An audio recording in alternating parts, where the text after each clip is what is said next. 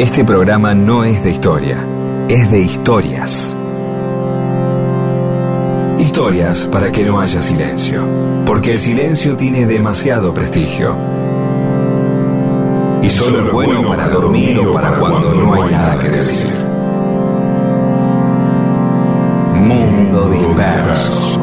Historias de la vida y todo lo demás.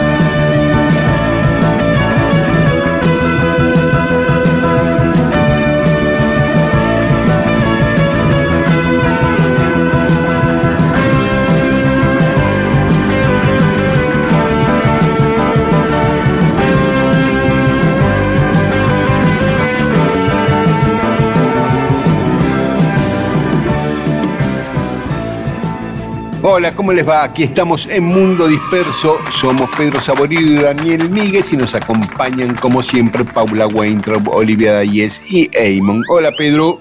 ¿Qué tal? ¿Cómo estás? ¿Todo bien? Todo bien. Quería mandar un saludo. Dos Sí. saludos. El primero a Rubén Daudía, ex director del Teatro Cervantes y el actual gerente de Educar, que nos eh, me dijo la otra vez que nos escuchaba los domingos y que les gustaba mucho el programa. Así que le mandamos Sí. un abrazo. Qué bueno, qué bueno que aclare que le gusta, ¿no? Porque alguien te dice, te escucho todos los domingos. Ajá. Y te, escu- y te escucho todos los domingos. ¿no? Y ya está, vas a saber por qué problema. Porque como uno iba a ver, a los, la gente iba a ver el programa Neustar, ¿no? Diciendo, "Ese hijo de puta, ¿no? Y lo miraba. Sí. A, a ver qué dice este. Hay una tendencia, perdón, no lo digo por eh, nuestro amigo acá, pero a veces hay una tendencia, sobre todo en, en las redes, a mandar cosas que no sé si me van a gustar a mí. O sea, me mandan cosas que no me van a gustar. Mirá lo que dijo tal tipo. ¿Y para qué? Para, Claro. pues, hijo de puta, ya está, y sigue. Y uno es, es como una industria de, de- de lo desagradable y de la indignación. Pero mira Sí. lo que dijo tal, y mira qué hijo Sí. de puta, y qué gorila, y mira qué guacho es, y eh, Sí, tendríamos sí. todo hablando de eso, sí, por eso. Así que no va a pasar nosotros, con nosotros eso, nunca, No. porque No. no llegamos ni a, ni a ser desagradables, llegamos. Pero bueno, ¿y a quién más? Eh, a ¿Algún Daniel- saludo más? Sí, sí, sí, a Daniela Fernández, la hija de mi gran amigo Jaime, que por segundo año consecutivo es finalista del festival Comkiss, que este año se realiza en Brasil. Es un festival de videojuegos, entre otras cosas, ella es finalista en ese rubro, con un videojuego que se llama Lady Guy y el Árbol Negro, que es un videojuego donde la protagonista es una nena, una chica Kwon. Ella tiene esa particularidad que sus videojuegos incluyen siempre historias de pueblos originarios, con sus mitos, sus leyendas, sus historias, este, y después con la lógica de un videojuego, ¿no? Este, y pero obviamente. tiene, tiene esa inclusión, esa particularidad de, que la hizo También de transmitir ideas, y transmitir cultura y transmitir valores a partir de un juego que generalmente también uno, los pibes arman juegos de afanar autos o te corren escribanos Claro. a cadenazos, qué sé yo, y de pronto, Claro. sí, Claro, en este caso es, va por otro lado. exactamente. Así que, Así bueno, que bueno, saludos entonces. Sí. Y Ale Marco, uno de nuestros oyentes, nos había pedido que contemos una historia de una mascota de Chicago, del club Nueva Chicago, que fue llevada presa.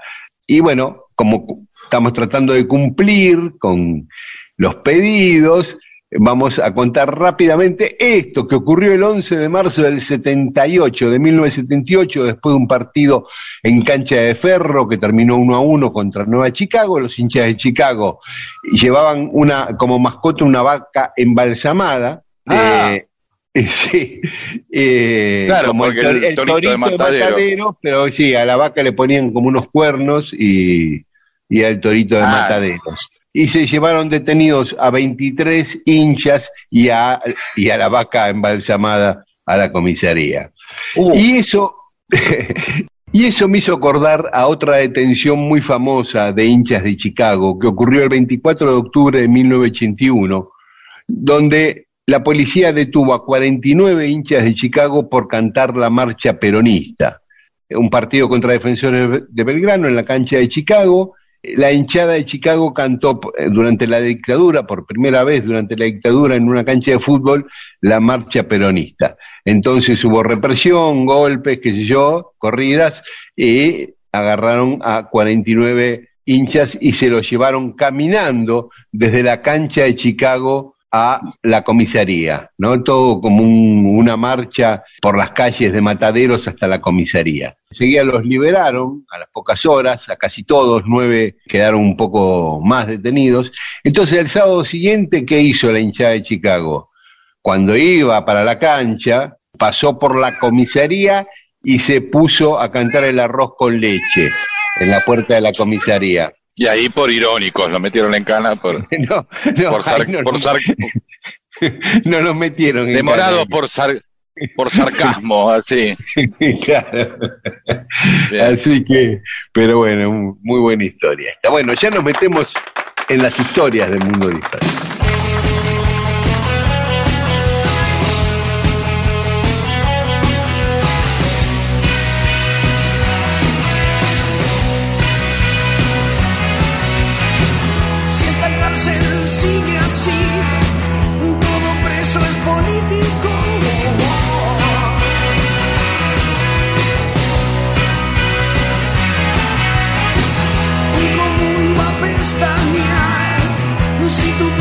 Preso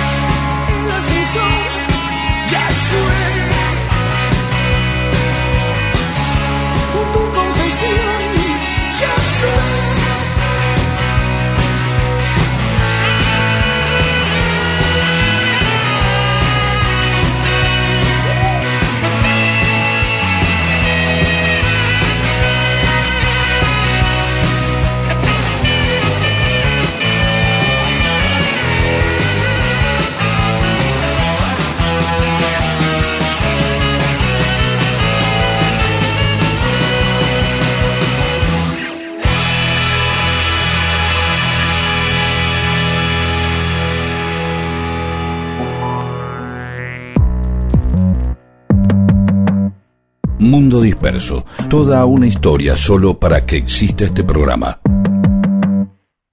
Mundo Disperso.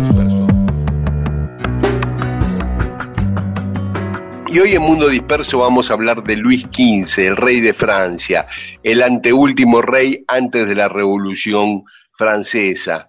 Aunque muchos historiadores coinciden en que su reinado, su mal reinado, fue preparando las condiciones previas a- para Ah, que se diera bien. la Revolución Francesa.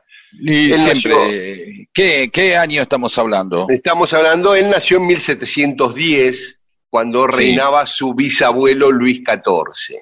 Eh, estaba lejos de ser rey él, porque tenía a su abuelo, su papá, su hermano mayor, todos como herederos al Claro. trono antes que él. Pero cuando era bebé, su abuelo murió de viruela. Y Uh. cuando tenía dos años, toda su familia se contagió de sarampión y murió su mamá. Uh, A la semana murió su papá y tres días después murió su hermano mayor. O sea, O sea que fue rey a los dos años. a los dos años quedó como heredero al trono, porque su bisabuelo todavía vivía. Ah, el bisabuelo estaba vivo. Bien. Claro, era el Sí, rey, perdón. era Luis XIV. Entonces, Pero y él estaría, se estaría bastante eh, hecho crosta, digamos. Era Sí, bisabuelo. sí, digamos. Tampoco sí, era. Claro, claro. Y él se salvó gracias a la niñera, que el cargo era gobernanta de los infantes reales, así era el cargo, que impidió que los médicos le hicieran sangría, porque a su hermanito mayor le hicieron una sangría y no se murió de sarampión, sino por la debilidad que le provocó la sangría. Uh, La- lo salvó la, la niñera. Así que a los dos años quedó como heredero de la corona. Cuando Bien. tenía cinco, tres años después, su bisabuelo ya estaba a punto de morir y lo llama al lado de su cama y le dice, Hijo mío, vas a ser un gran rey. No imites mis gustos por construcciones y guerras.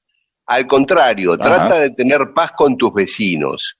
Vuelve a Dios lo que le pertenece. Haz que tus súbditos lo honren. Sigue siempre buenos consejos. Trata de solventar el sufrimiento de tu pueblo que me aflige no poder solucionar. Y el pibe, yo me imagino, ¿no? Asintiendo, sí, sí, abuelo, y metiéndose el dedo en la nariz, no entendería años. nada, ¿no? Cinco sí. años. Aparte, medio el abuelo, el bisabuelo reconociendo que no fue ni un buen gobernante y Sí. se agarró a los tiros, se, se la gastó haciendo palacios, ¿no? un poco reconociéndole eso, diciendo, bueno, no, no me imites a mí. Bien. exacto, es así. Bueno, seis días después de esa charla, de ese monólogo, Luis XIV murió y quedó como rey Luis XV a los cinco años. ¿Qué se hace en ese caso? Yo me imagino el tipo de hoy no, No le van a dar bola a un pibe de cinco años. Porque tengo que atender asuntos de Estado. No, no, más bien, pero no, no vas a, ya está todo bien. No. El plano simbólico, pero Claro. No, pusieron un técnicamente, y sí, un pibe de cinco años. un regente que era el duque de Orleans, un tipo que era Bien. muy antipopular porque vivía de joda, haciendo orgías, dilapidando fortunas, que era el tío abuelo además de, de- del visito, ¿no? Así que ahí en el Palais Royal hacía grandes orgías donde la estrella era su propia hija, la- siempre la estrella de las orgías era la hija del duque de Orleans, que eh, era la tía además de Luisito y aparte lo llevaban a Luis a ver las orgías, ¿no? Yo no sé mucho de psicología, pero para un pibe de cinco años llevarlo a una orgía no, no debe tener consecuencias muy buenas en su psiqui, ¿no? Depende de qué lado, si está muy iluminado o no, qué sé yo, lo Claro. ponen de lejos. como- Claro. No. Peor es ver gente matándose. Es como ahora, si un pibe a los cinco años lo ven viendo, o una piba, un tipo, una tipa en bolas, eh, eh, qué mal que está. Ah, pero después juegan a, a, a videogame donde afanan autos y, y matan gente y se destripan y a- tiran con ametralladora y vuelan pedazos de cuadril por todos lados. Sí, Y, Sí. ay, no, que no decías, así fue como nacimos. No sé si había Sí, tanta gente, pero así, claro. así naciste Claro. vos. Sí, sí, pero no sé si producto de una orgía. Bueno, qué sé yo, son las costumbres de la época. Este, Pero bueno, sí, Así que bueno, cuando llegué, cuando tenía 14 años, Luis también ya eh, organizaba sus propias orgías, ¿no? Ya le había tomado el gusto y hacía muchas fiestas de ese de ese tipo y ya se había instalado en la bisexualidad. Bien, claro. Hasta que llega el momento de conseguir una esposa, una reina. Entonces se casa con María Lesinska, que era una princesa polaca.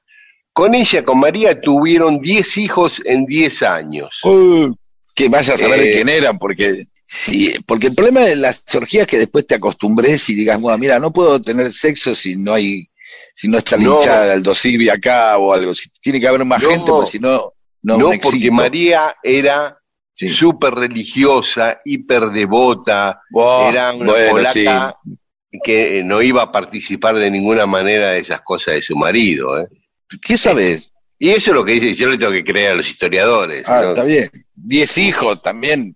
Y bueno, uno por año. Seis de él y cinco. Bueno, bueno, Bueno, por eh, eso, sí. seis de él y cinco de algún, una cosa así, que se perdieron los números de la rifa y dieron la cosa justa para un lado. Cuando Eh, corrieron los muebles o algo, sí. No, una de las curiosidades de todos los reyes tienen un montón de amantes, pero una de las curiosidades de Luis XV es que fue amante de cuatro hermanas en forma sucesiva e incluso Ajá. simultánea, te diría.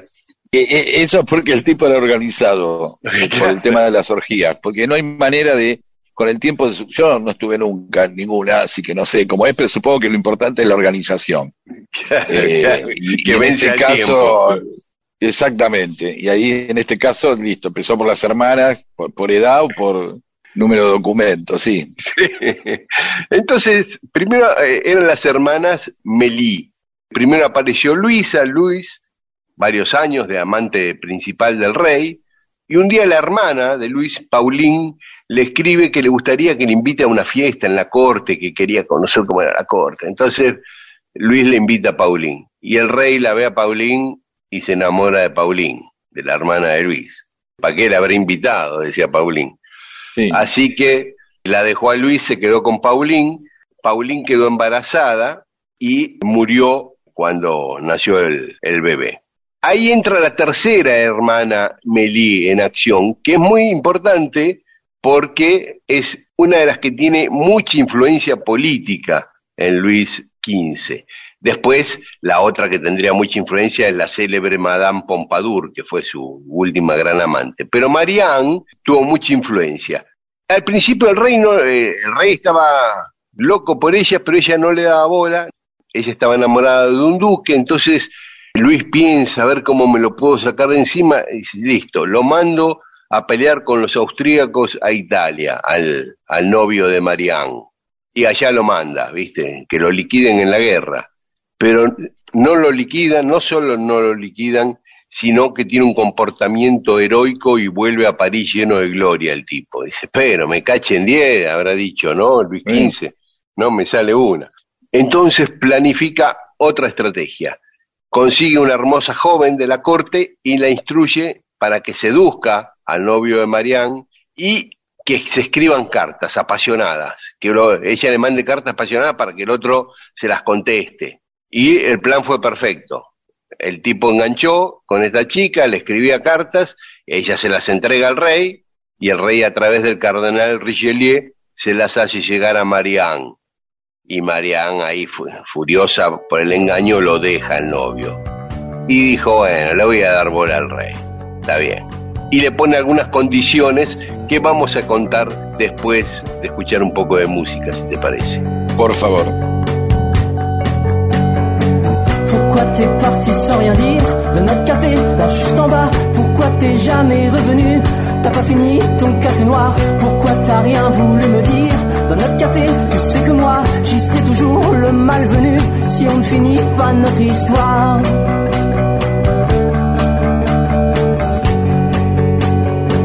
Si on ne finit pas notre histoire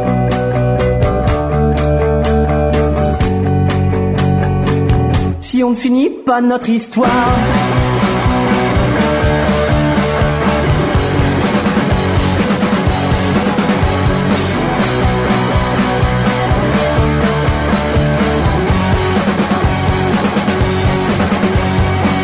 Et tous ces cons, qu'est-ce qu'ils vont dire Quand je boirai seul mon café noir? Tout le monde pensera que je suis foutu. Moi je maudirai mon désespoir. Ensuite j'irai pleurer ma vie Dans un bistrot que je connais pas. Tout le monde pensera que j'ai rien vécu. Je leur vomirai mon histoire.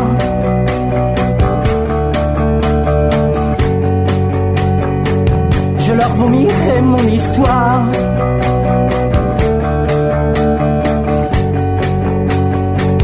Je leur vomirai mon histoire.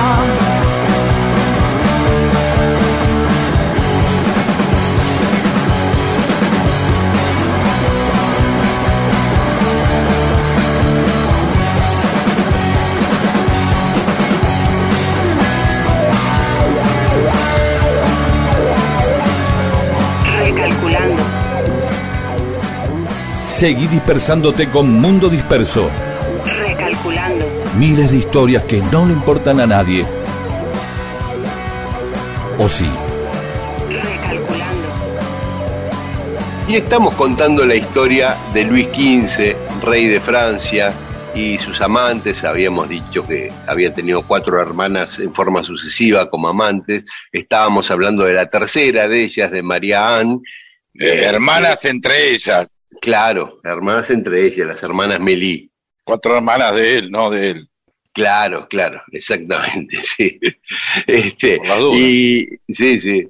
Y Marianne eh, se había enojado con su novio porque había caído en la treta de Luis XV para separarlos y no estaba enamorada del rey, pero dijo, bueno, decidió aprovechar esa situación de que el rey sí estaba muy enamorado de ella, entonces le pone algunas condiciones antes de acostarse con él. Le dice, primero quiero que me cortejes públicamente, ¿no? Que no me tengas oculta. Segundo, para demostrarme tu amor, como prueba de amor, me tenés que dar un título de duquesa y la correspondiente pensión vitalicia. Una casa tan suntuosa como la de Madame de Montespan, se ve que tenía una mansión esta Montespan, y Sí. que si tenemos un hijo, va a ser legítimo y heredero del trono. Y Sí, Luis XV... E hincha no le- de, de Aldo Civi. Claro, no le pedía poco, ¿eh? Pero Luis XV le decía sí, sí, mientras se sacaba la ropa desesperado le iba diciendo a todos que sí. Así que eh, ahí, ahí avanzaron. Y decíamos que Marianne sí tenía intereses políticos y se convirtió en una asesora importante. Como a él no le daba bola a la política, y, y- y entonces ella aprovechaba ese, ese espacio vacío para, junto a Richelieu, influir mucho en el rey. Y una de Ah, las cosas en que lo convenció es que vaya a la guerra con Austria, y en un momento, en una de las batallas de esa guerra, en Metz, ella fue acompañada por su hermana menor, la cuarta de esta cadena, que es Diane, o, no, Diane sería en inglés, Di- Diane, ¿no? Diana, digámosle. Y estuvieron ahí las dos con el rey, y será fake news o no, pero lo que empezó a divulgarse es que formaban un homenaje a Trois, que estaba con las dos simultáneamente, que tenía sexo con las dos juntas, y se transformó en un escándalo nacional eso. Mira que tenía motivos antes para que sean escándalos, pero esto este, fue muy en contra del rey, la difusión de esa verdadera o falsa situación, tanto que algunos alrededor re- del rey pensaron esto se está tornando muy complicado y poco tiempo después de eso, Marianne muere envenenada. Alguien dijo, saquemos a esta chica de ah, Así que murió Madero. El rey quedó muy triste porque sí estaba enamorado de ella y se consoló con la hermana, con la esta que había llevado a Metz con, con Diana, así con la cuarta de las hermanas Sí. Estuvo poco tiempo con Diana porque un año después conoció a Madame de Pompadour y fue su amante por 30 años, ¿no? Madame de Pompadour. No vamos a hablar hoy de Madame de Pompadour porque merece que contemos la historia de ella no, aparte un día, ¿no?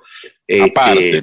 sí, Claro. porque además eh, ella sí fue una influencia política decisiva sobre Luis XV, y esto, ta- tanto lo de Marianne como lo de Madame de Pompadour, fue minando la popularidad del rey, porque eh, ya estaba instalado que él hacía lo que le decían las amantes. Y encima, muchas veces lo aconsejaban entrar en guerras que Francia iba perdiendo indefectiblemente, y lo peor de todo fue la guerra de los siete años, donde perdió Nueva Francia. ¿Qué era Nueva Francia? Era más de la mitad de los Estados Unidos. O sea, Francia tenía ah, el actual territorio de Estados Unidos, más de la mitad pertenecía a Francia, además de Canadá. Pensemos, mira. Inglaterra tenía la franja del Atlántico, digamos, desde Boston, un poco al norte de Nueva York, hasta no, ni no llegaba de ninguna manera a, a Florida ni a Luisiana. Y España tenía toda la franja sur, digamos, todo el límite con lo que hoy es México, del Atlántico al Pacífico, y la costa del Pacífico, ¿no? Todo California, Los Ángeles, qué sé yo. Todo lo que estaba en el medio era de Francia, ¿entendés? Salvo dos franjitas en la costa y la barrita del sur, todo lo demás de Estados Unidos era de Francia. Nueve millones de kilómetros cuadrados. siempre había tenía- escuchado, he Sí. escuchado algunas cosas así sobre Nueva Orleans y las partes esas y las influencias francesas, pero no, no tenía idea de esto. Sí, Eh, sí. seguramente tiene esa, ese- esa rivalidad o ese odio entre los Estados Unidos y, y- y Francia, ¿no? Se desprecia. Más allá de que finalmente el símbolo de, un gran símbolo de los Estados Unidos es la estatua que le regalan precisamente los franceses. La Sí, sí. La libertad es un regalo francés. Sí, y finalmente la, eh, Bueno, no eh, importa, Estados sí. Unidos influye mucho en la Revolución Francesa también, ¿no? Este, el modelo de Ah, república es- de Estados Unidos. Era vos. Ah, Vos pensás que Estados Bueno, Unidos se independiza en no sé, 1776 y la Revolución Francesa en 1789, 13 años Sí. después. Bueno, así que eh, perdió todo eso Francia y Luis XV perdió toda su popularidad, la poca que tenía la perdió. Por eso dicen que fue creando el caldo de cultivo para la Revolución Francesa, ¿no? Igual su reinado duró Claro. 59 años. 59 años fue el segundo más largo de la historia de Francia. Solo lo superó su predecesor y su bisabuelo, Luis XIV, que gobernó 72 años. Claro, Pero bueno, todos arrancaron de pibe, convengamos. ¿no? claro, claro, arrancan de pibes, exacto. Arrancó a los, Sí. los cinco años. Claro. Bueno, Luis murió de viruela, igual que su abuelo, en 1774, y cuando murió hubo festejos en París y en toda Francia de la gente. O sea, mirá a dónde había quedado, a dónde había llegado su Ya. popularidad. Tanto que eh, el funeral lo hicieron en secreto para evitar que hubiera ataques, quilombos. Aplausos. y- Sí, o Y, burlas claro. y todo eso. Eh, lo, lo que nos quedó en la historia un poco de Luis XV son los muebles, ¿no? Y la decoración, el estilo Luis XV, muy rococó. Claro, porque, porque él, él y Madame Pompadour y todas esas cosas, ¿no? Este, no, no quedó tanto su, su historia, sino su, es- esos pequeños datos, a pesar de que este, el tipo evidentemente estuvo muchos años y que medianamente la pudo llevar, a pesar de que parece que era bastante inútil, pero Claro. Sí, sí, sí. Y claro, como decía vos, Madame Pompadour tuvo mucha influencia en todos esos muebles y decoración, porque ella en Versalles Ah, era ama y señora, y eso, esos muebles primero empezaron a, a imponerse en el Palacio de Versalles, ¿no? Y después, bueno, todo Francia y, y en todo el mundo. eh, la Avenida Belgrano, sí. Sí, sí, sí.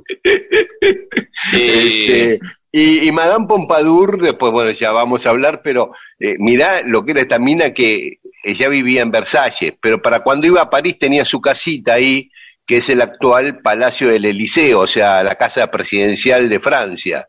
la Ah. casa de gobierno de los presidentes de Francia era la casa de ella en París cuando, para cuando iba a París, ¿no? Para que tomemos dimensión de lo que era Sí. esta mujer para Luis XV. Pero, a ver, para que tomemos esas eh, dimensiones, tenemos que pensar que muchos edificios nacionales hoy fueron casas de gente acá. Después vamos- Claro. tenemos que ser eso.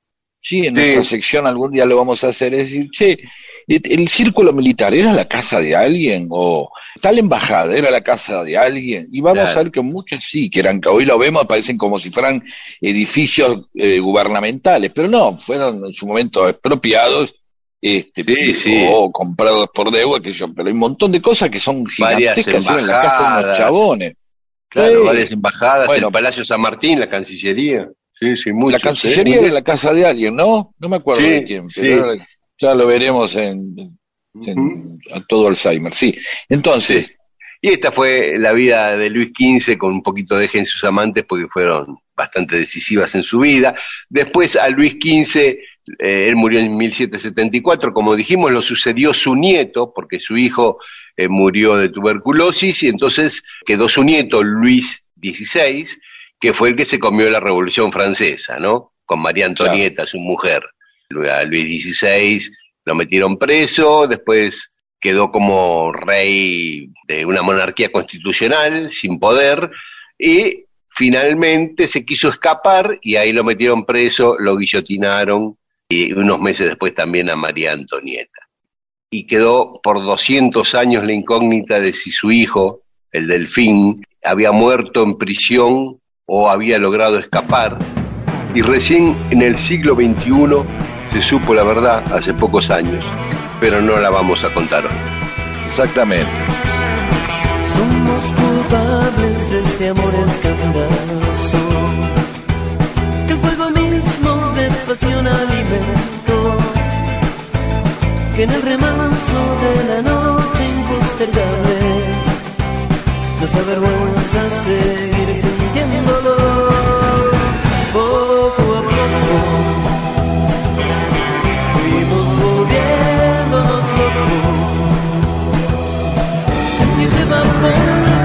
de amor nos embriagó con su licor.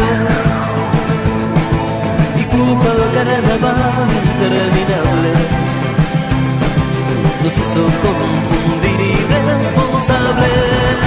Si fuimos caramel de la intriga que esquivan en la del rumor hoy desató que descubiertos por la luz de la mañana nos castigaron la desidia y el dolor. Poco a poco fuimos volviéndonos locos. Y se evapora de nuestro amor nos embriagó con su licor. Y culpa al carnaval interminable nos hizo confundir irresponsables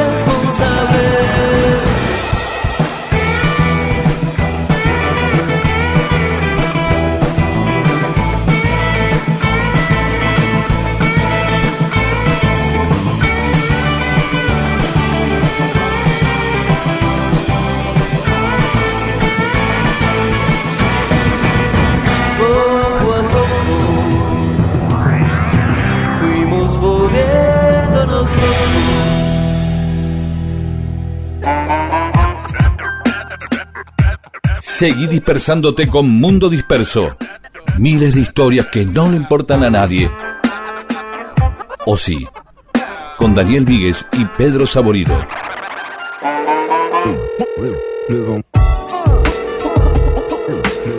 Y en Mundo Disperso tenemos mensajes de los oyentes. Nico Arredondo dice, son increíbles ustedes, así uno va por la vida despreocupado y todo te lleva a mundo disperso. Porque finalmente terminó buscando en internet el video de la publicidad de las zapatillas interminables, de los botines supongo que eran, ¿no? Sí, Eh, botines, sí. Con el ratón Ayala, el, el famoso que terminaba diciendo, "Eh, en Europa las se consiguen ese. Bueno, así que eso, que nos quiere mucho. Eh, Pato de Q, de Code, tiene razón Pedro. Dice, gracias. Es muy, a, a mí me encanta escuchar a alguien que empieza a hablar. Arranca, arranca así diciendo, tiene razón Pedro. Es un, es un gran momento de mi vida. Con el asunto de Diego y James, ¿te acordás? Sí. Mirá, y él lo explica bien acá. Diego es una deformación del nombre Tiago, Tiago, Diego, Sierra, que viene del nombre de los dos apóstoles de Jesús que tenían Santiago, el hijo de Zebedeo, y el otro Santiago, el otro Tiago, el menor hermano de Judas Tadeo. ¿sí? Tiago viene del hebreo, que es Jacob, de Tiago. Jacob. Sí, te lo hago más o menos. Jacobos, en griego, de- que también viene de Jacobo. ¿Sí? Entonces, de ese Sí. nombre, el en, eh, en inglés terminó como más como Jacob, como Jacob, que devinó en James, Ah, como conocen, que es como ellos conocen en la Biblia hasta a los dos eh, apóstoles. ¿Sí? Ah, No- no le- Mira. Saint James. son James, Ah. Saint James, claro. Sí, en Italia, y, y este sí que tampoco me lo esperaba, que en Italia es Giacomo, Giacomo. Ah, mira vos. Bueno, y en Francia sí es más obvio que es Jacques, Claro. ¿no? Mira, muy Bien. bueno. Y Laura Lagar dice, lo que era Santos Lugares, esto es para vos. Ajá. Hoy es el barrio de San Andrés, yo no tengo mucho conocimiento de esa Ah. zona, soy sincero, que Sí. es en San Martín. En San. Andrés es donde está el Museo Rosas, que era el casco donde estaban las cárceles. ¿sí? Claro. En ese mismo lugar se fusiló en 1847 a Camila O'Gorman y Ladislao Gutiérrez por haber tenido un amorío prohibido. Y Oscar Sagaceta está muy enganchado con la vida de los hermanos Kennedy de Entre Ríos, que dice eh, que quizás, o está seguro, ¿no? O no, no sé, bueno, lo cree. Cuando uno dice creo, que si ya da lugar a la duda, pero está muy bien. Que fueron eh, los mismos, que sí, sí, seguramente, que unos fueron para Estados Unidos y otros para el Río de la Plata. ¿Sí? Y que también cree que eh, la dirigente peronista de origen comunista, que después muy pesada, esta mujer. Norma Kennedy, que también venía de esta familia, que era de la misma familia de los hermanos Kennedy, ¿sí? Mira vos. Mira, hagamos un programa que se llame Mira vos, por favor. Sí, Eso, con todos los datos más curiosos. sí, sí. sí. Media hora de datos curiosos, nada más. Sí, Claro. adelante. Hablando de los Kennedy, vamos a contar cuando Kennedy vivió unos meses en la Argentina, John Fisher. Che, Mirá vos, no sabía. Sí, sí, sí, en Córdoba. Mira vos, Sí, mira vos. mira vos. Y tuve ahí una noviecita cordobesa. Y Félix Requejo nos manda una foto que se sacó con vos, Pedro, en Berizo, y Eh, dice que fue a claro. verte para recordarte que tenías la historia de Ya lo sé, Capilete. ya lo sé. La, la leí, es hermosa. La semana que viene, Muy vamos, bien. Félix, con esto, olvídate, ya está, ¿eh? pretende usted? Quedate Ujú. ahí. Hoy no escuches más. Prende la radio la semana que viene. Bueno, muy bien. Seguimos con más Mundo Disperso. Mundo Disperso, con Daniel Míguez y Pedro Saborido.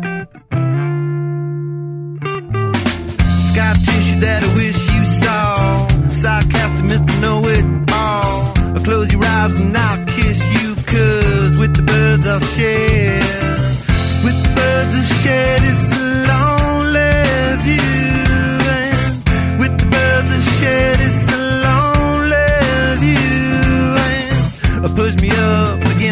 wall. Young tuck girl in a push-up bra. I'm falling all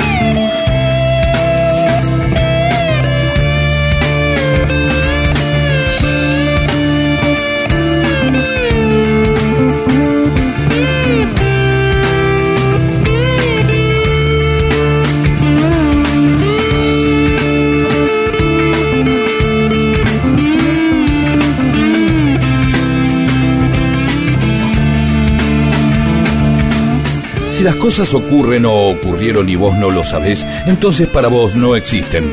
Dale existencia a la historia escuchándola. Mundo disperso, eso que existe cuando vos lo escuchás.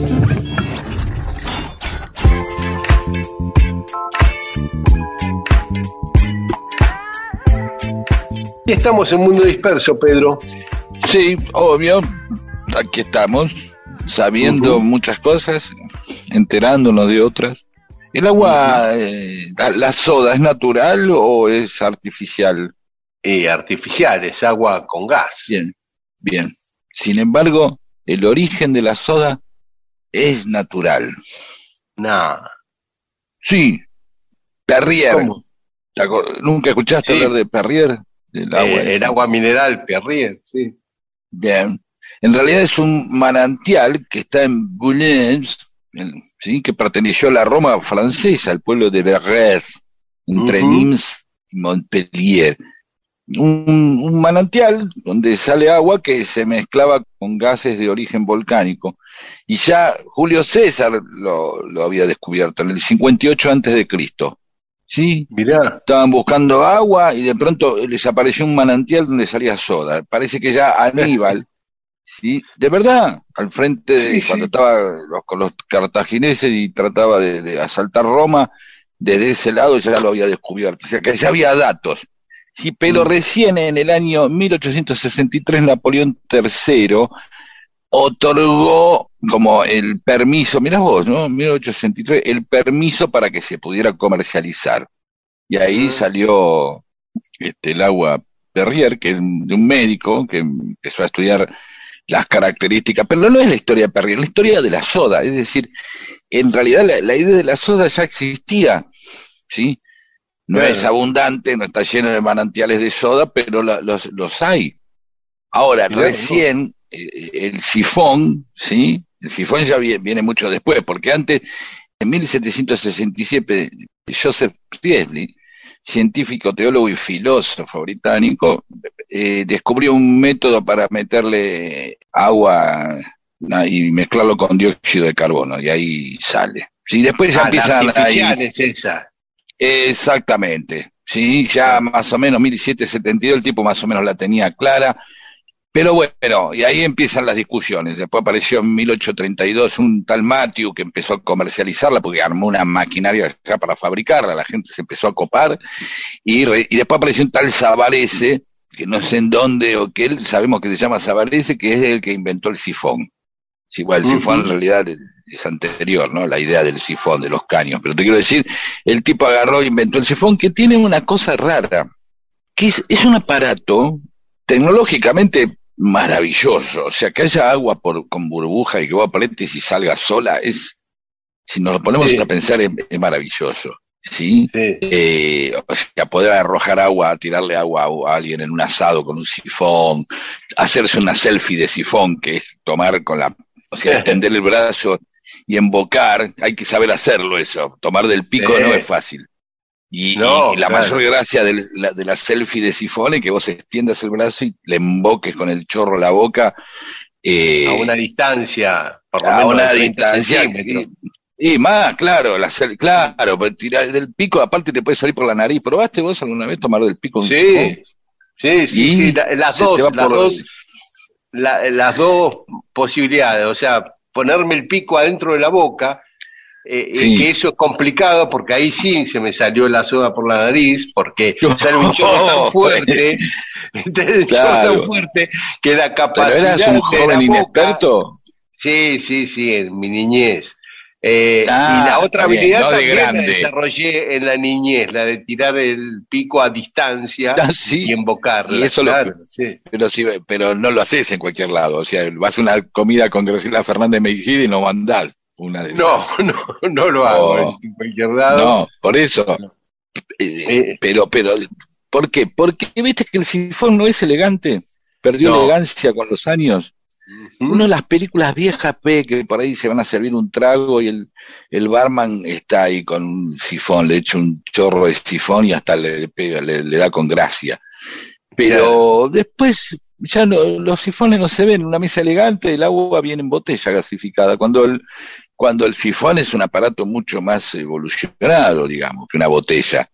Claro. O sea, y, y además, los sin embargo- sifones tenían una cuestión estética que también fui involucionando en estética, porque antes, primero que lo- el vidrio iba variando la forma, tenía sobreimpreso, tenía relieve el vidrio, y además el pico era de metal y también la, el pestillo para apretar y que saliera la soda era todo de metal y con una forma elegante, redondeada.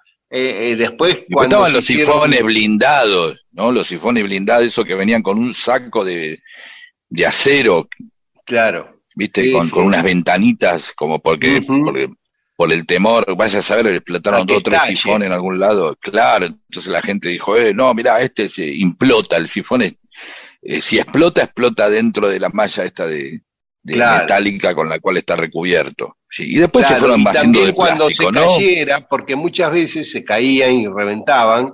Yo he conocido accidentes de soderos que se, eh, se lastimaron mucho porque se les eh, clavaban las astillas del vidrio del sifón Claro. y eso lo protegía. Yo fui eh, ayudante de sodero en mi niñez y mi Ah, adolescencia. y Este, Y había y- una técnica, porque viste que el sifón para llevarse tiene un truco que quizás le haga mal al propio sifón, que es que vos enganchando los dedos en, lo- en los gatillos, en los pestillos o como se llame, vos Sí. podés llevar por varios sifones en la mano por la forma de agarrarse, podés agarrar Sí, tres o cuatro sifones por, por mano. Sí, sí, yo agarraba uno un- con el índice, otro con el meñique y quizás un tercero con el mayor, si aguantaba el peso. Si eran vacíos, seguro. Si no, eran dos por mano, cuatro. Y si no, seis. eh, tres en cada mano, vacíos. ¿Y había algún cuidado en especial? Así que te dijo el- lo- todo lo que debe saber el sodero es esto, una, una clave, No. un secreto. No, no, no, no. Eso cuando eran sueltos y si no, bajar el, el cajón si una familia se compraba por cajón, ¿no? Claro, está bien, no, no hay mucho secreto del sodero. No, no hay digamos. mucho secreto. Solamente no, no, dejar el sí lleno y llevarte el vacío. Digamos, básicamente prioridad- es eso, ¿no? Claro. Pero tenía prioridad No, no, no. para llevarme los cañitos que salían mal hechos quizás, pero que servían muy bien para jugar a las cerbatanas, a tirar pelotitas. ¿Entendés? Sí, había- hacerlo de es canuto, todo- usarlo de canuto. Sí, el interior de un sifón, yo pocas veces, yo creo que nunca pude ver un sifón desarmado, no tuve la, la suerte en la vida de cruzarme con un sifón desarmado eh, y, Y poder porque no trabajaste en una sodería, pero Claro, es más, y nunca pude, quiero ir a una fábrica de soda un, a un día que me expliquen todo el proceso. Porque en real- realidad me pare, a mucha gente le parece como lo más tonto del mundo. Bueno, agarro agua y le pongo gas con una garrafa o la- no sé qué, lo mezclo. Pero sin embargo, eh, hay todo una, y, y no solamente hay una, una, digamos, todo un arte en la fábrica de soda, sino que en la Argentina es uno de los máximos consumidores de soda eh, de- del mundo, digamos, per cápita. ¿Sabías eso? No, Hay no un gran gusto en la Argentina. Por eso, y tenemos varios inventos, el sifón Drago es, el sifón recargable es argentino, este, la, el sifón, eh, digamos el sifón de plástico ese que, o sea, las boquillas esas de, de plástico, que no son muy elegantes, pero son muy prácticas, se inventaron en la Argentina, ya vamos a hablar en nuestra serie de inventos argentinos y se exportan a todo el mundo. Simplemente este momento de entender por qué este, el querido y entrañable eh, sifón tiene más que ver con lo familiar, con estar entre amigos, qué sé yo, que estar en una cena en la Embajada de Bélgica. No sé por Claro. qué. Sí, Con el sí, tiempo seguro. se ha vuelto un aparato vulgar. Sin embargo, Claro. el sifón, si, si lo pensamos, es una de las cosas más maravillosas que tenemos sobre una mesa. ¿Sí? Un aparato donde apretas y el agua con burbujas sube y sale por el pico sola.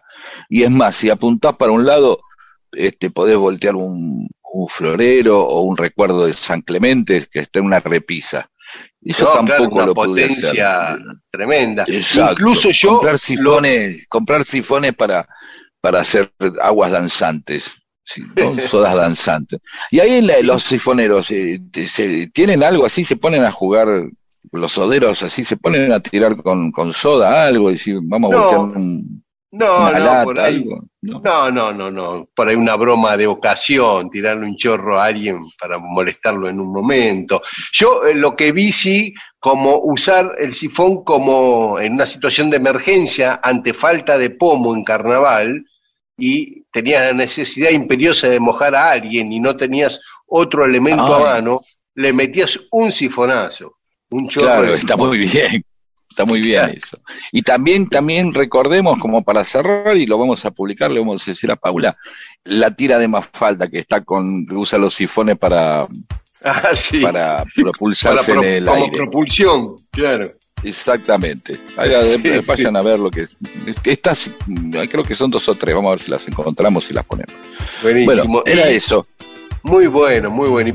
Y, y podemos dedicarle este segmento a la sodería Sánchez, la sodería que trabajé cuando era chico ahí en Garibaldi Frías, en Lomas de Zamora.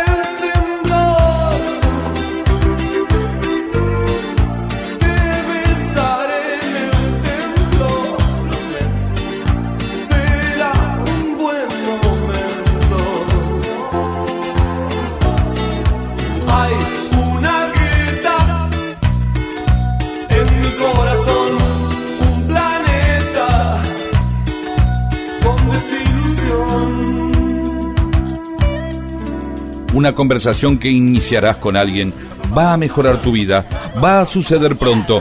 Es mejor que tengas temas para animarla. Mundo disperso, un atentado al incómodo silencio.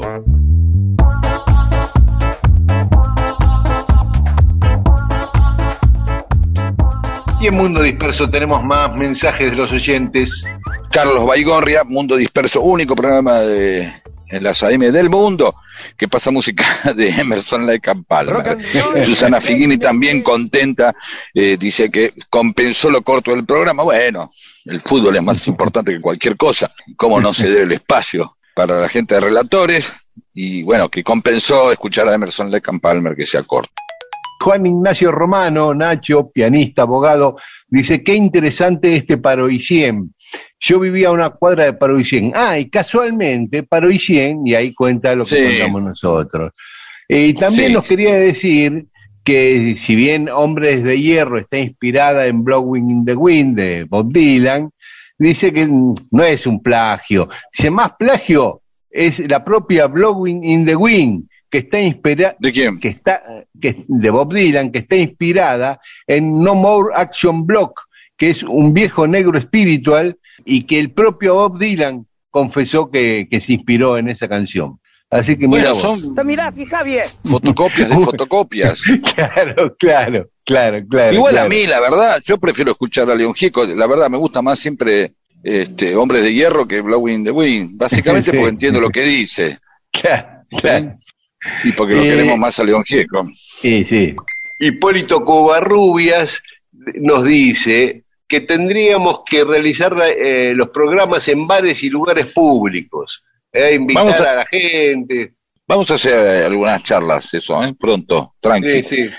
Y dice que más allá de que contemos historias para hablar en reuniones y todo eso, es muy importante que, que utilicemos el, el medio de difusión para hacer pedagogía política y económica, porque vivimos en momentos complicados.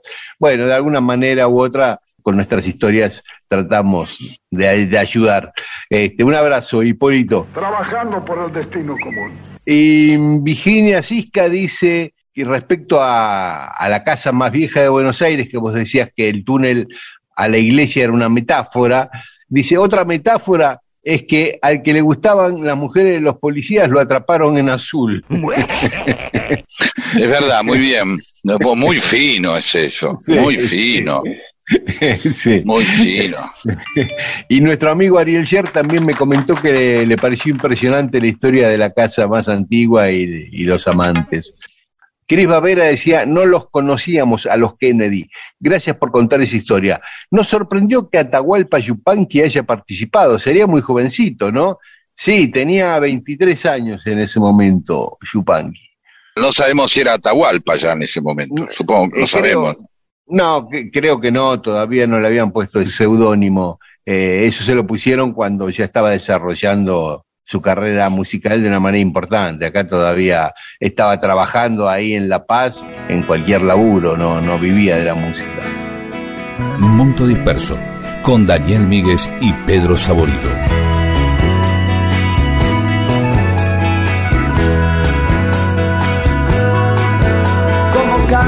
De color los pantalones, como tus ojos, como el atardecer.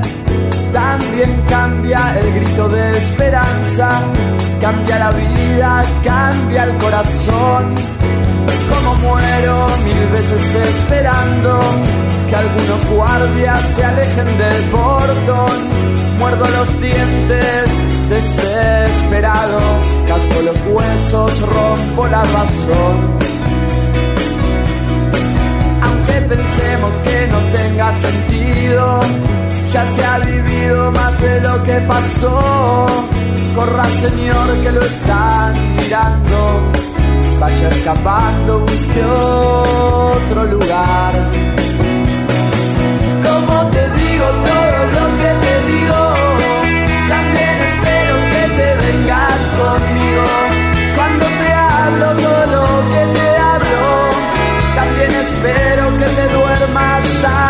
así.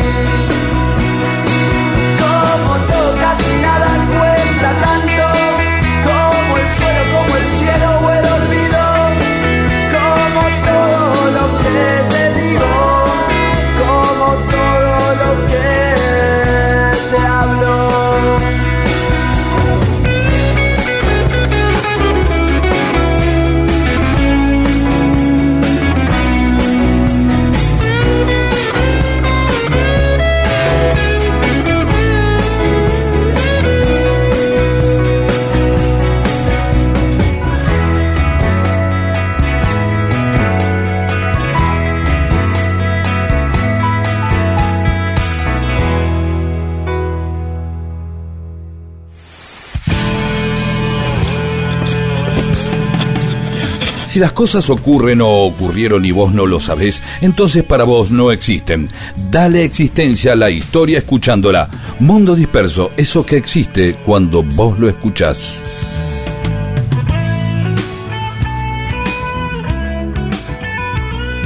Y en Mundo Disperso, cosas que pasaron un día como hoy, un 3 de julio. En 1535, Diego de Almagro sale a Cusco para conquistar Chile. Va a ser el primer español que llega al actual territorio chileno. En 1767, el rey de España, Carlos III, expulsa a los jesuitas. ¿eh? Así que todo un despliegue que había acá en el Virreinato del Río de la Plata, en Córdoba, en Misiones, en muchos lugares de la Argentina donde estaban los jesuitas, se tuvieron que ir y todo eso pasó a otras órdenes o a manos del Estado.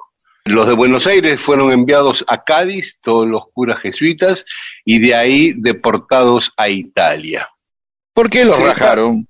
Y por cuestiones políticas, ¿no? Los jesuitas tenían mucho poder, eran y son muy políticos los jesuitas, y el rey Carlos III, con el guiño del Vaticano, los veía como un peligro. Digo así genéricamente. Un día lo podemos desarrollar porque es interesante. Que lo, que, lo bueno que ya muchos de nuestros oyentes ya nos piden cosas para que hagamos algún día con un, un 25% de esperanza en que lo hagamos, pero Sí, pero cada tanto que- vamos, ¿viste? Vamos Sí, desempolvando sí, no hay duda que cada tanto vamos resolviendo, sí, por supuesto. Pero bueno, Eh, vamos, sí. sí. sí, lo vamos a hacer. En 1807, un día como hoy, estábamos peleándonos con los ingleses para que se vayan de Buenos Aires en la segunda invasión inglesa. Eh, el 28 de junio, desde Ensenada, Wylock le había mandado la intimación a Liniers para que se rinda. Liniers le dijo que no, avanzaron sobre Buenos Aires y empezaron los combates un día como ayer, el 2 de julio, el 3 se intensificaron y el 5 de julio se rindieron los británicos ante Liniers. Así que en esto eso que está, 12 la segunda vinieron la con segunda, todo, ¿eh? la segunda, muchos más. sí, claro, claro, Sí, claro. ¿no? Y Sí, sin sí, embargo. Sí, y que habíamos contado una vez, creo, que y yo decía que había como un error de ambas partes tácticas, porque Liniers salió a esperarlo a campo abierto en Avellaneda, ¿no? Y los ingleses, en vez de atacarlo y destruirlos ahí en Avellaneda, que eran diez veces más los ingleses, los eludieron, se dispersaron y fueron por el puente Alsina, por el puente La Noria, a cruzar el riachuelo. Liniers volvió con todo, se atrincheró en el centro de Buenos Aires y ahí fue mucho más fácil repelerlos y terminó ganando, ¿no? O sea, error de Liniers es salir a esperarlos a campo abierto y error de los ingleses al eludirlo.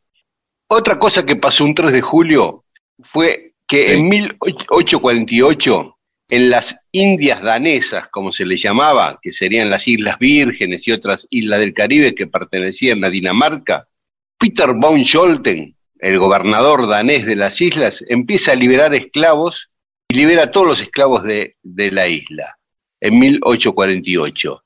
Empecé a ver un poquito de esto, claro, y sabes que su novia era una esclava, una, una mujer negra de ahí de, de las Islas Vírgenes. Ah, mira vos. Y mira lo que pudo el amor. Lo transformó en un liberador de esclavos a.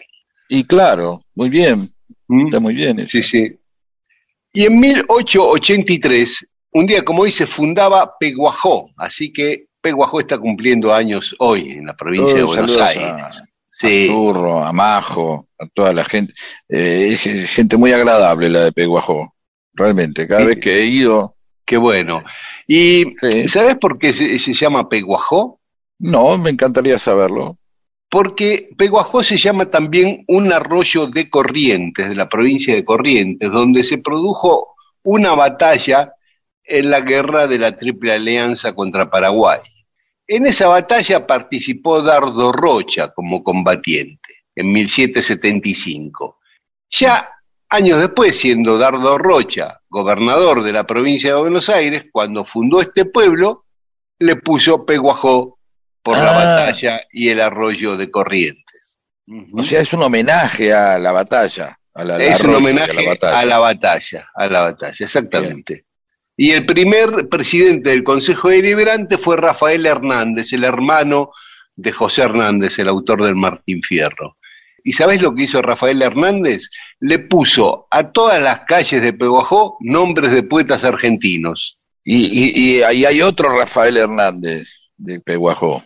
como otro Rafael Hernández. Sí, mi amigo el Rafa Hernández, gran locutor, conductor del Rastrojero Fantasma en la FM Folclórica acá, hizo Piso 93, un eximio gran locutor que se llama Rafael Hernández, seguramente Ah, por eso es que era de Peguajó. Ah, Sí, mira vos. Rafa Hernández. Uy, Mira sí. vos. Bueno, Sí. así que, y, y muy yo también lindo puedo hacer que digas, Mira vos. tengo, mira vos, mira vos. Y Osmar Pero Maderna lindo. era de... Ah, ¿sí? ¿Por qué no pasamos ¿De Peguajó? música de Maderna hoy? De Maderna. concierto en la luna. Bueno. hoy, pero a- anda a estudiar.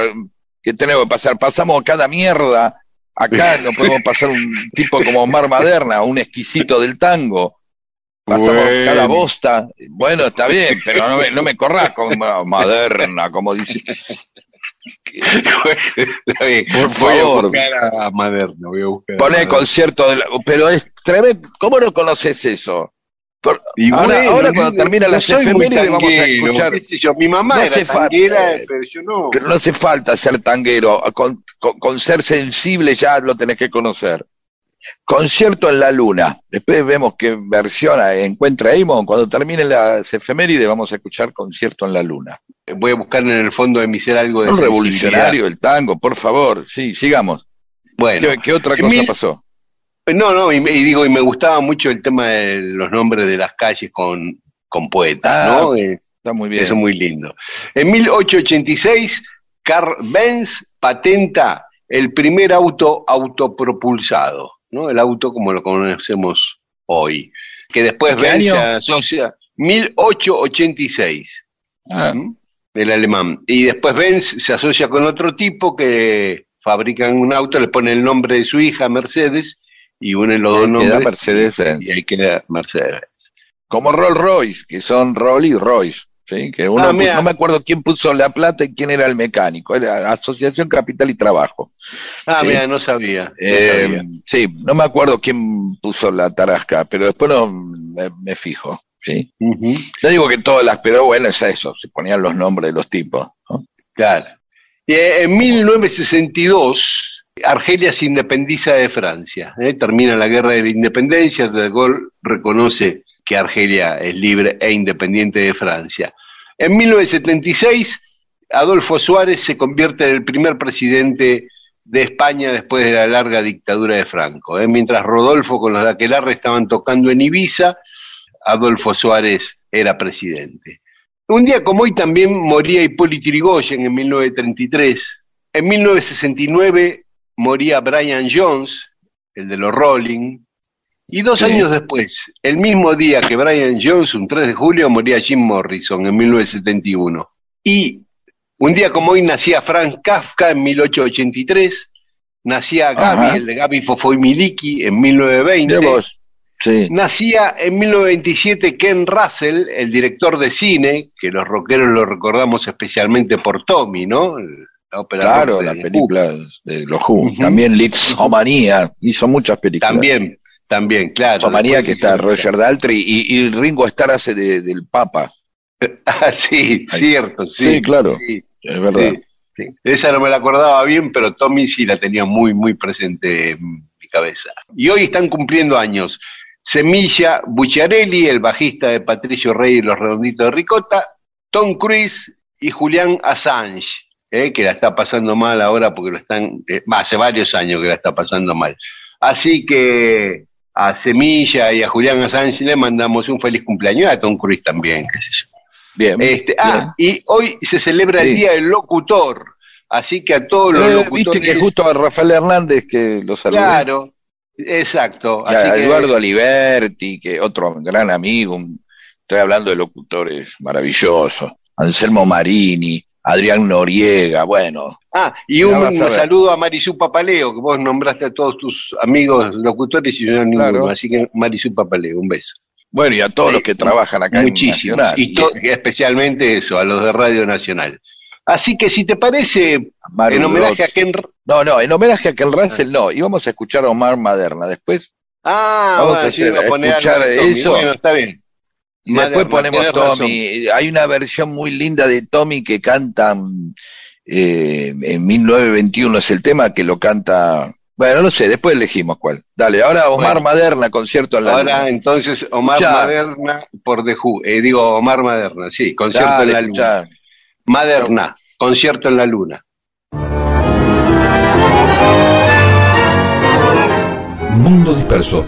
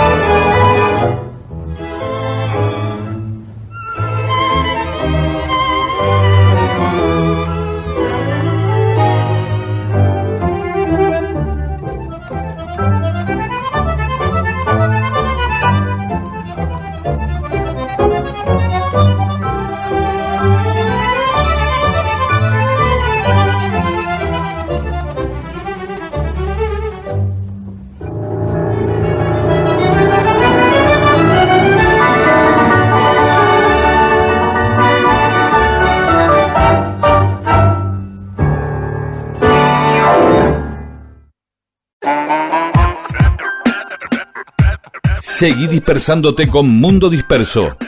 Miles de historias que no le importan a nadie. O sí, con Daniel Víguez y Pedro Saborido.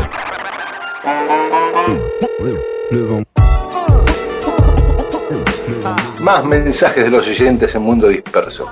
Raúl Gustavo Machado Sarmiento, la descripción de por qué los tanques de la Schutzhall tienen ese tamaño me hizo recordar el programa de TV Relaciones, claro, en la BBC que era un dolape, si me acuerdo, eh, Burke se llamaba, eh, que empezaba con la peste negra en Europa y terminaba en Staten Island con la invención de la tarjeta perforada que más tarde usaría la IBM. Sí, hay una, una relación muy interesante, por ejemplo, eh, entre la, el paludismo, creo, creo que el paludismo y, y, la industria textil, porque buscando una vacuna, los ingleses contra el paludismo eh, descubrieron que unas cosas manchaban, unos preparados se manchaban con colores. ¿sí? Entonces empezaron y, che, y empezaron a, a, cambiar la forma de teñir, de los teñidos, eh, tinturas químicas. ¿Me explico? Sí, sí, Se sí. estaban buscando una cosa y apareció otra. ¿sí? Claro, Bien, claro. eso. Y dice, si mi comandante me llamase para hacer la revolución durante el programa, tendría que tomar La Habana sin mi inapreciable ayuda. y ahí come mierda. Carlos María Busto de Curacú dice que respecto a las trochas, el Sarmiento, el Mitre, el San Martín y el Roca son trocha ancha. El Urquiza es trocha media o estándar de 1,43 y el Belgrano de un metro, trocha angosta. Lo que ustedes decían respecto al ancho se le dice galibo de vía, ese es el término que usan los ferroviarios. Y bueno, eh, se expande sobre este tema Carlos María, dice, eh, el galibo de vía es una medida determinada según la trocha que vendría a ser el ancho del material tractivo y rodante. Esto es para, por ejemplo, hacer los andenes, los puentes, las señales, los túneles y que los trenes no choquen o no toquen Claro, no se cosas peguen. pasan. Claro, claro. sobre Buenos Aires, Caracas, la gran eh, carrera, la que comentaste, Dani, Laura Aliaga, recordé a las... Él dice que se acordó de unas corredoras suecas que se hicieron famosas en Argentina en los años 60. Es Mira. para nuestro programa, algún día podrían hablar de ellas. Sí, Sí, Laura Aliaga no tenemos algún idea. día, pero manda más datos. Fíjate, Laura, yo no, no recuerdo. Y tampoco era chiquitito, Ah. así que... Y María Campaña dice, un gran recuerdo para Raúl Campaña, gran navegante del rally argentino. Sí, señor. El mismo apellido, quizás sean parientes. Bueno, un gran recuerdo a Raúl Campaña. Germán Miranda eh, los escucha con, con Patri, dice que buen programa, logran que no me disperse. Bueno, de eso se trata, nos dispersamos nosotros para que vos no. Eh, y tener temas en las propias reuniones, de eso se trata también el programa. Adriana Iglesias, ¿cómo los quiero? ¿Cómo los quiero? Dice que nos quiere mucho, así con muchos signos de, de admiración. Gracias, Adriana. Dice que todos los domingos descubre algo. Dice, son un libro abierto, son... Ana Valiente, gracias, Adriana. Ana Valiente. Hay una hermosa anécdota entre Marilyn Monroe y Truman Capote, o Capote. Dice que estaban en un río, al costado del río, en Manhattan, y ella le pregunta, en serio, Truman, ¿qué dirías si tuvieras que escribir sobre mí? Truman no se esperaba la pregunta, tartamudeó algo y respondió que eres una adorable criatura. Y Ana dice, yo adoro a Marilyn. Ya vamos a contar la historia de Marilyn, ya lo prometimos. Eh, eran muy amigos con Truman Capote, ¿sabías, no? No sabía eso, no, no, no, Eh. no tenía idea. Pablo del Valle, Howling Wolf, distorsionaba el sonido de su guitarra 15 o 20 años antes que los Beatles, a fuerza de equipos valvulares recalentados. Es verdad que sin la difusión que tuvieron los cuatro genios de Liverpool. El rock, música de negros en un país racista, el alma y consiguió aceptación mundial cuando los blancos como Elvis empezaron a interpretarlo y tus- sus máximos exponentes estuvieron en Inglaterra con las mejores bandas como los Beatles, los Stones, Zeppelin, etcétera. Y ahora vamos a saludar a algunas personas, a Silvia Joelson de Viedma, a, a Germán Cufré de Rosario, a Miguel y Mabel de Colonia Carolla, a Alba Pérez Sáiz, a Manuel Espinosa desde la orilla del Río Negro, vaya a saber en dónde, en qué parte, vaya a saber en qué parte, y eh, Patricia eh, desde Martínez. Y yo saludo a Mónica González, a Edgardo del Calafate, que nos escucha preparando sopa paraguaya, a María Laura Díez, que dijo que aunque el programa del domingo pasado fue corto, estuvo buenísimo como siempre. Gracias, Gracias, es buena, que, una buena persona y una gran amiga, entonces todo el tiempo anda elogiando, Claro. anda elogiando, sí, sí, sí, Gracias. Un saludo. a Ricardo Bonda y a Leandro Mandigorra de Santa Fe. Gracias a todas y a todos.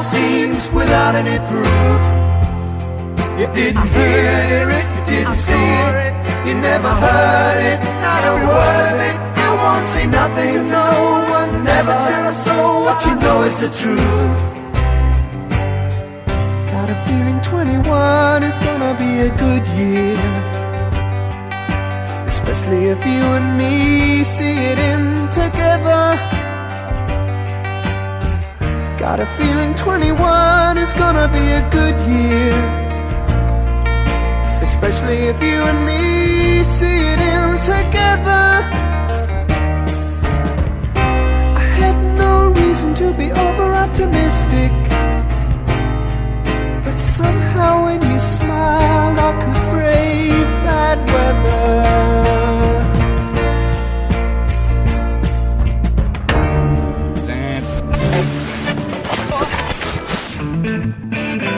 Mundo Disperso, con Daniel Víguez y Pedro Saborido. Todo lo que sucedió en la historia solo para que vos te entretengas un domingo a la mañana.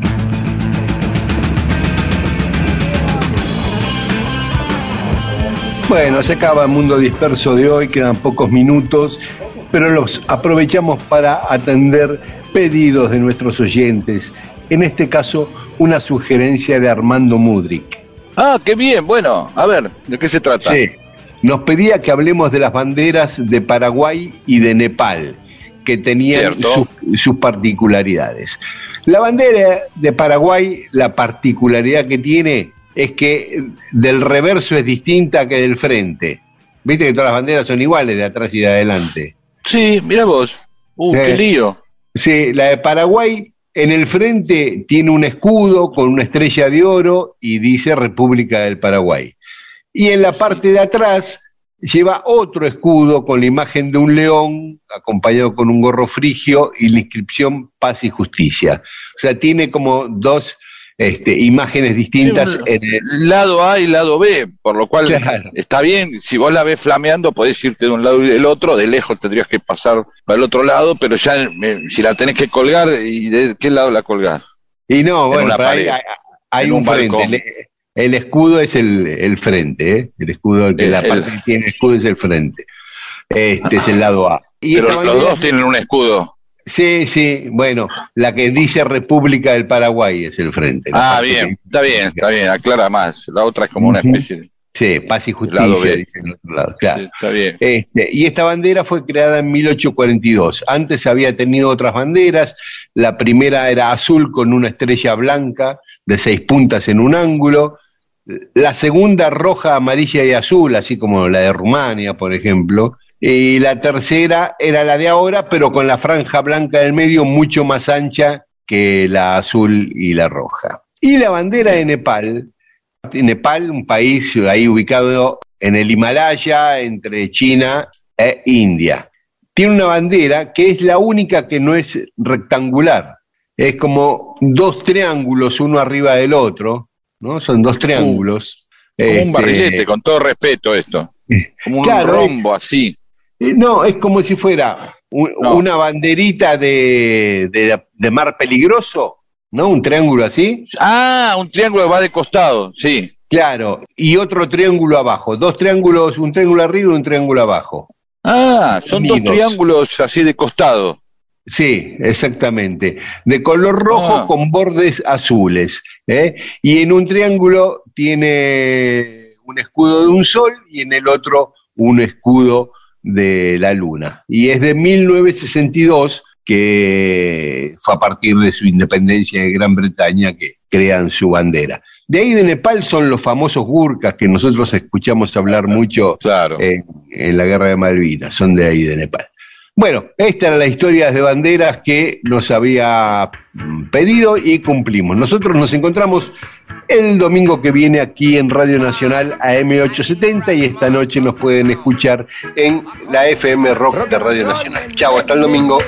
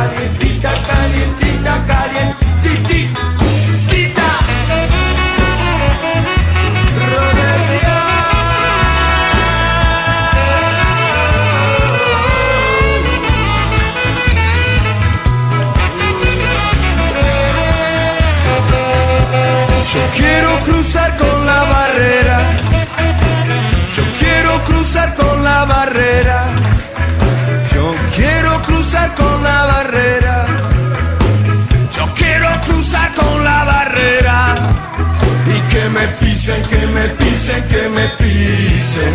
Que me pisen, que me pisen, que me pisen. Que me pisen, que me pisen, que me pisen. Que me pisen, que me pisen, que me pis, pis, pisen. When the honky man come down to Babylon town, going to scare you now. To move and move and skip my hip and make the little girls flip when they think of the big ball man. I'm going to move down the avenue with no shoes. I'm gonna laugh and cry. I'm going to move, I'm going to do kakanang ding and day all day long. I'm going to make them try to remember naughty dreadlock. The ball, naughty dreadlock, yeah. Absurd naughty dreadlock. You got the ball, my naughty dreadlock here now. You got the yellow man. You got the big black man. You got the Englishman. You got Argentinian man with a moccasin shoe. Walking down Florida just a two by two. The naughty dreadlock. The naughty dragon lock, yeah. Do it like you want.